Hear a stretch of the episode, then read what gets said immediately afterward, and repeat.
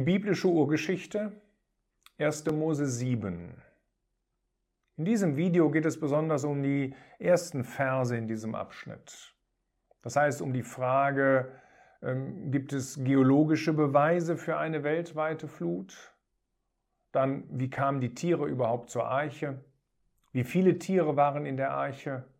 Und woher kam überhaupt das Wasser, das nötig war, um die ganze Erde, was ich im ersten Video gezeigt habe, unter Wasser zu setzen?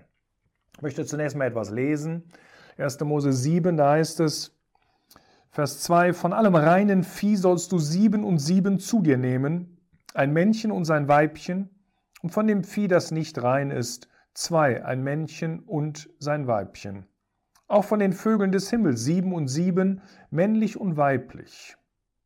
Dann heißt es etwas später ähm, in Vers 12, im Vers 11, im 600. Lebensjahr Noahs, im zweiten Monat, am 17. Tag des Monats, an diesem großen Tag brachen auf alle Quellen der großen Tiefe, und die Fenster des Himmels öffneten sich, und der Regen fiel auf die Erde 40 Tage und 40 Nächte.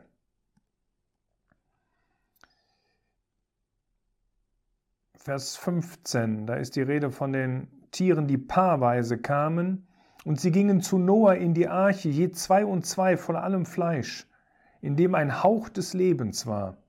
Und die hineingingen, waren männlich und weiblich von allem Fleisch, wie Gott ihm geboten hatte.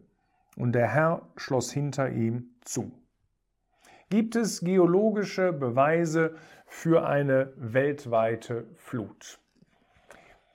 Die Flut wird nur wenige Male in der Bibel erwähnt hauptsächlich in den Kapiteln von 1. Mose 6 bis 1. Mose 9. Dann haben wir zwei Verse in Jesaja 54, die Verse 9 und 10. Ein Vers in Hebräer 11, Vers 7.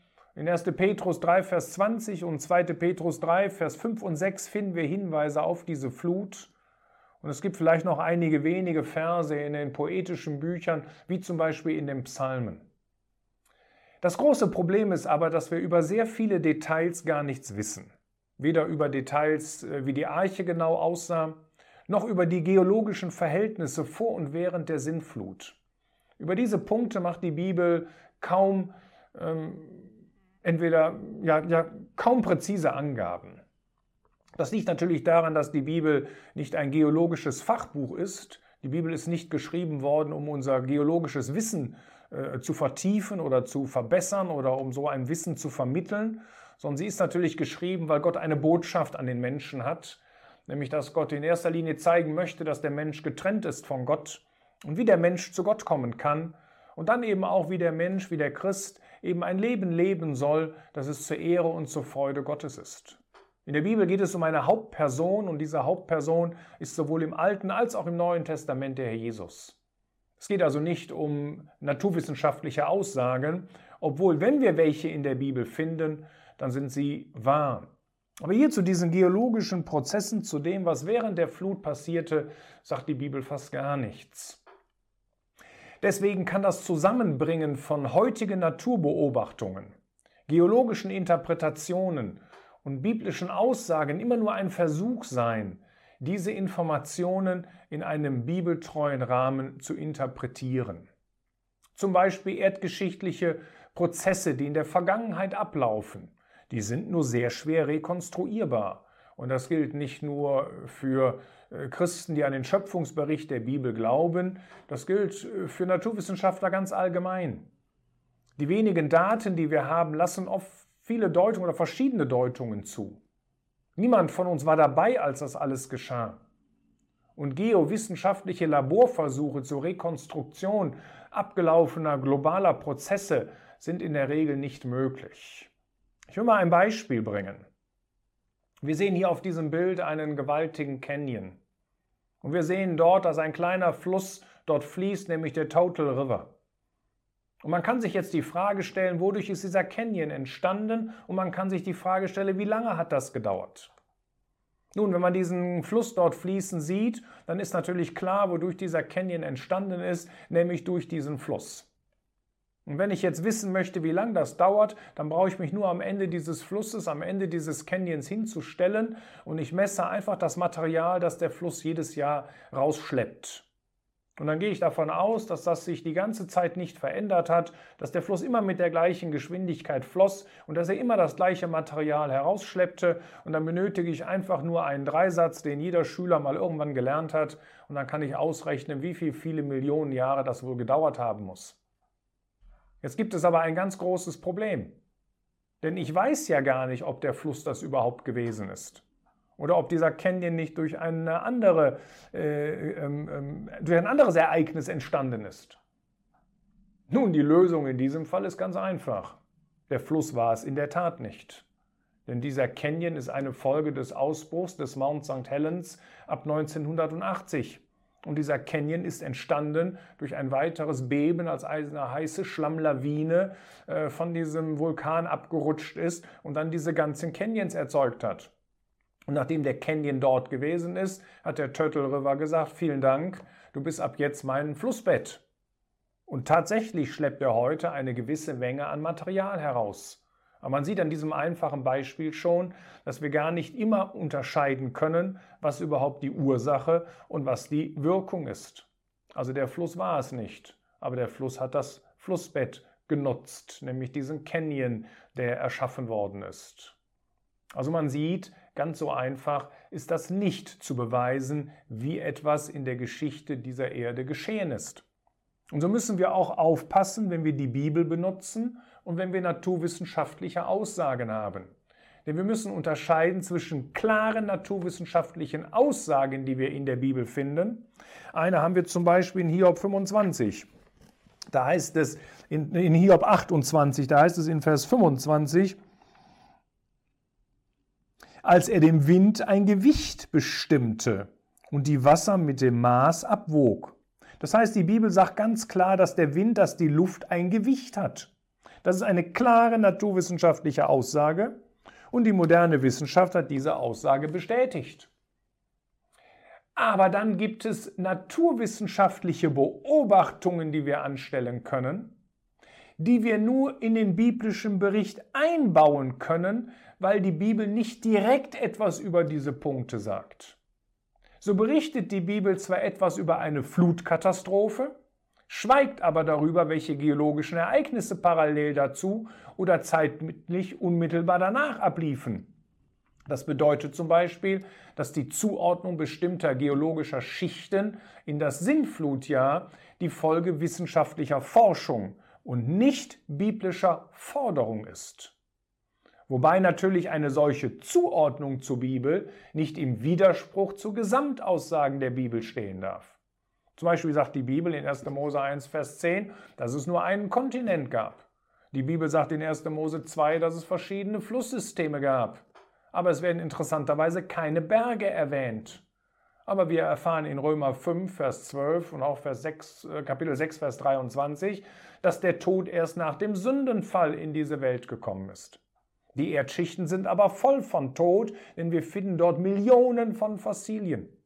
Jetzt müssen wir also sozusagen das Ereignis der Flut, das Beobachten der verschiedenen Erdschichten und die Kernaussagen der Bibel in einen Zusammenhang bringen. Und wenn man das tut, gibt es verschiedene Möglichkeiten, wie das hier in diesem Diagramm zu sehen ist, wie man die Flut zum Beispiel äh, mit den verschiedenen Erdschichten in Korrelation bringen kann. Es gibt einige, die sprechen von dem sogenannten Cambrium-Tertiär-Modell. Da sind fast alle Erdschichten, die wir kennen, sind im Sintflutjahr entstanden.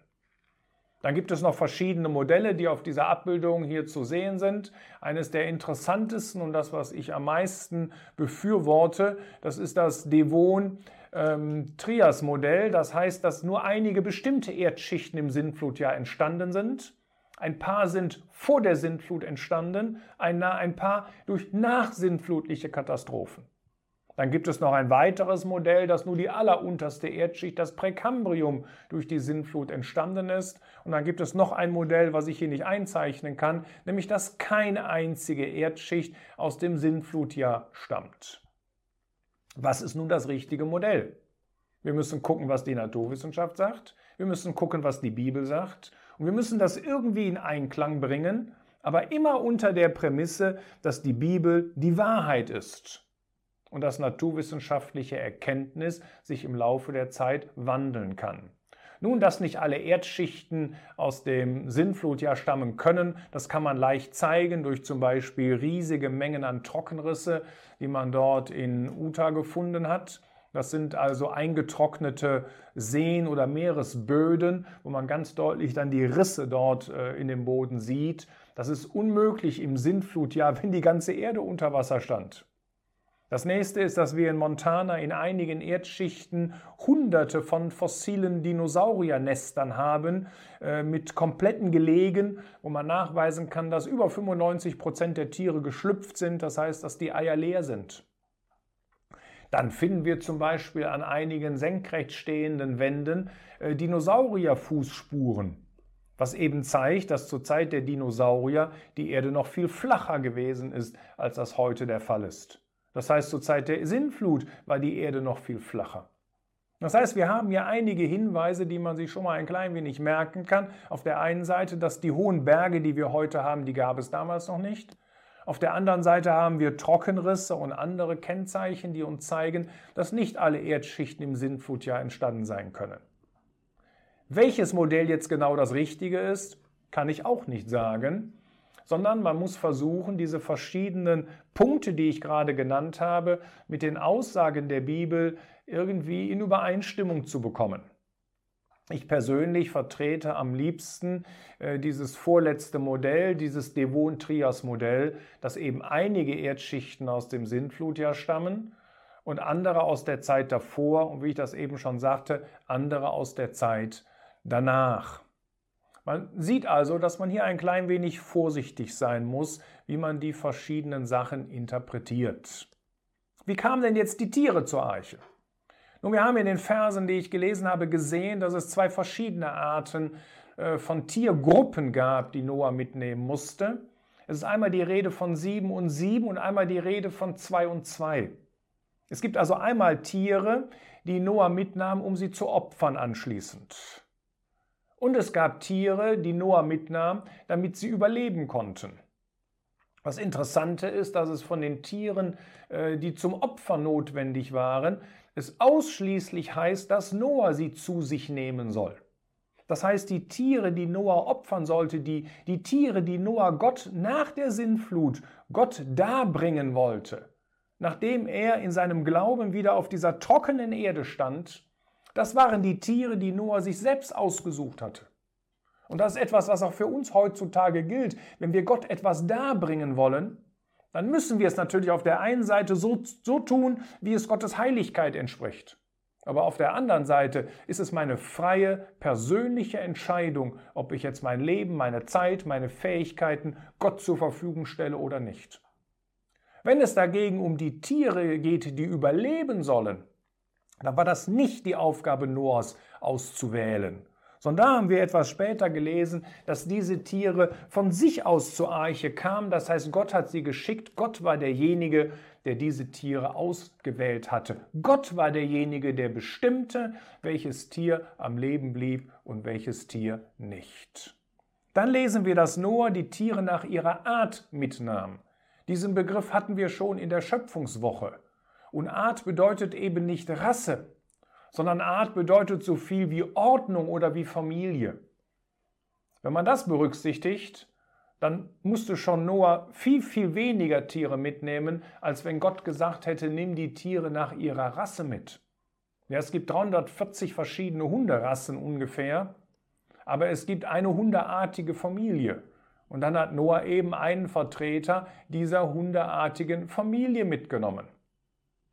Es war völlig klar, dass Noah lebende Tiere mitnehmen sollte. Er hatte also ganz sicher keine Fossiliensammlung an Bord. Er sollte Landbewohner mitnehmen und solche Tiere mitnehmen, die in der Luft lebten. Er sollte aber kein Aquarium bauen und Fische mitnehmen oder Tiere, die im Wasser überleben konnten, wie zum Beispiel auch einige Amphibien für eine gewisse Zeit. Außerdem, und das ist ein ganz interessanter Ausdruck in 1. Mose 7, Vers 15, da heißt es, in dem ein Hauch des Lebens war. Natürlich wird hier nicht unterschieden zwischen toten und zwischen lebenden Tieren, denn tote Tiere hätten nie zur Eiche kommen können. Also so völlig klar, dass es sich um lebende Tiere handelt. Aber was soll diese Einschränkung, wenn es heißt, in dem ein Hauch von Leben war? Wahrscheinlich bedeutet das, dass er Tiere mitnehmen musste, die Luftatmer gewesen sind. Damit fallen schon die Insekten raus, die Tracheenatmer sind. Das heißt, die durch Hautöffnungen mehr oder weniger äh, Luft aufnehmen können. Sie hätten auch ohne weiteres auf Treibholz und so weiter überleben können. Und außerdem sollte er eben Tiere nach einer biblischen Art, nach einer biblischen Schöpfungsgruppe mitnehmen. Und wenn man das alles berücksichtigt, dann hatte Noah, ich sag mal, maximal vielleicht 50, 60 oder 80.000 Tiere an Bord. Wenn man sich jetzt vorstellt, dass die meisten Tiere erheblich kleiner sind als ein junges Lamm, dann versteht man auch, dass in der Arche, wir haben ja schon gesehen, wie groß dieses Boot war, absolut genug Platz gewesen ist. Man muss sich vor Augen halten, dass die Frage, äh, passten alle Tiere in die Arche, falsch formuliert ist. Sie passten alle da rein. Man müsste eher die Frage stellen, warum war die Arche so groß? Und ich denke, die Antwort ist klar. Gott will damit sagen, dass nicht nur acht Menschen an Bord waren, weil das, Boot, weil das Boot anschließend überfüllt gewesen ist, sondern es waren nur acht Menschen an Bord, weil alle anderen nicht wollten. Platz wäre genug gewesen. Und so ist der Herr Jesus eben auf der einen Seite für alle Menschen, im Blick auf alle Menschen gestorben. Jeder kann kommen. Aber als Stellvertreter ist er nur für viele gestorben, für diejenigen, die auch tatsächlich gekommen sind. Und so hatte Noah ein sehr großes Boot. Und es wäre noch Platz gewesen für viele weitere Menschen, wenn sie denn gewollt hätten. Woher kam das Wasser? Das ist der letzte Punkt, den wir noch beantworten müssen. Das Interessante ist, dass hier zunächst einmal die Rede ist von den Quellen der Tiefe in Vers 11. Und zwar auch nicht nur von einigen Quellen der großen Tiefe, sondern von allen Quellen der großen Tiefe, dass sie aufbrachen. Das heißt, 40 Tage lang strömte das Wasser aus unterirdischen Speichern, die heute allerdings nicht mehr bekannt sind, hervor. Das können plötzliche Spalten im Meeresboden gewesen sein oder plötzliche Spalten auf dem Festland. Jedenfalls heißt dieser Ausdruck, dass, dass, die, dass sie aufbrachen, das heißt so viel wie, wie dass sie sich spalteten oder dass sie eben zerrissen. Es muss also schlagartig eine gewaltige Wassermenge aus den unterirdischen Reservoirs hervorgekommen sein. Und das finden wir hier als erstes und das zeigt mir, dass das wohl die Hauptwasserquelle gewesen ist, wodurch das Wasser kam, womit die Erde unter Wasser gesetzt wurde. Ein zweiter Punkt ist dann, ähm, dass es auch regnete. Aber damit können nicht einfach nur die Wolken gemeint sein. Denn das Wasser in der Atmosphäre macht ungefähr ein Tausendstel Prozent der gesamten Wassermenge auf dieser Erde aus. Und davon sind nur 0,3 Prozent in den Wolken. Und das sind gerade mal 40 Billionen Liter. Das klingt natürlich sehr viel, aber das reicht natürlich nicht aus, um die ganze Erde unter Wasser zu setzen. Vielleicht ist damit der Wasserdampfgürtel gemeint, der in 1. Mose 1 in den Versen 6 bis 8 erwähnt wird. Denn dort heißt es in 1. Mose 1, Vers 6, und Gott sprach, es werde eine Ausdehnung inmitten der Wasser und sie scheide die Wasser von den Wassern. Und Gott machte die Ausdehnung und schied die Wasser, die unterhalb der Ausdehnung, von den Wassern, die oberhalb der Ausdehnung sind. Und es wurde so. Und Gott nannte die Ausdehnung Himmel.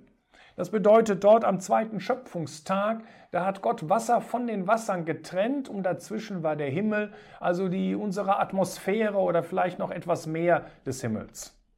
Und diese Wassermenge, dieser Wassergürtel oder wie auch immer, der muss dann zur Zeit Noahs abgeregnet sein, denn wir haben ihn auch nicht mehr. Und wenn wir uns jetzt noch vor Augen halten, dass die Berge zur Zeit Noahs längst nicht so hoch gewesen sind wie zur heutigen Zeit, denn die höchsten Berge, die wir kennen, die sind entstanden erstens, wenn Kontinente aneinander gestoßen sind, sogenannte Faltengebirge, oder sie sind entstanden durch Vulkanausbrüche. Dann haben wir auf alle Fälle genug Wasser, dass damit die ganze Erde unter Wasser gesetzt werden konnte. Also es gibt auch von der Seite her ähm, auch keinen naturwissenschaftlichen Einwand, dass äh, die ganze Erde unter Wasser war. Wir dürfen eins nicht vergessen, Gott ist allmächtig.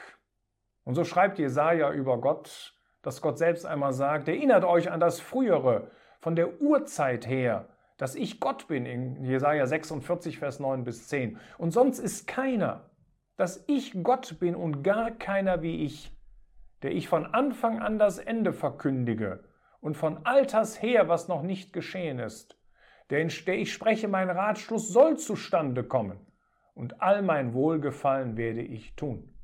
Für Gott ist kein Ding unmöglich. Und es war für Gott auch nicht unmöglich, eine solche Flut über diese Erde kommen zu lassen.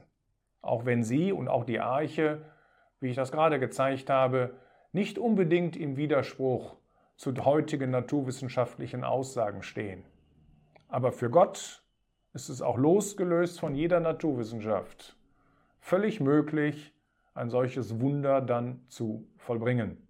Es ist eine Frage ob du und ich daran glaube oder nicht. Ich will noch einmal diesen Vers aus Hebräer erwähnen. Durch Glauben verstehen wir, dass Gott die Welten bereitet hat, nicht durch naturwissenschaftliche Erkenntnis.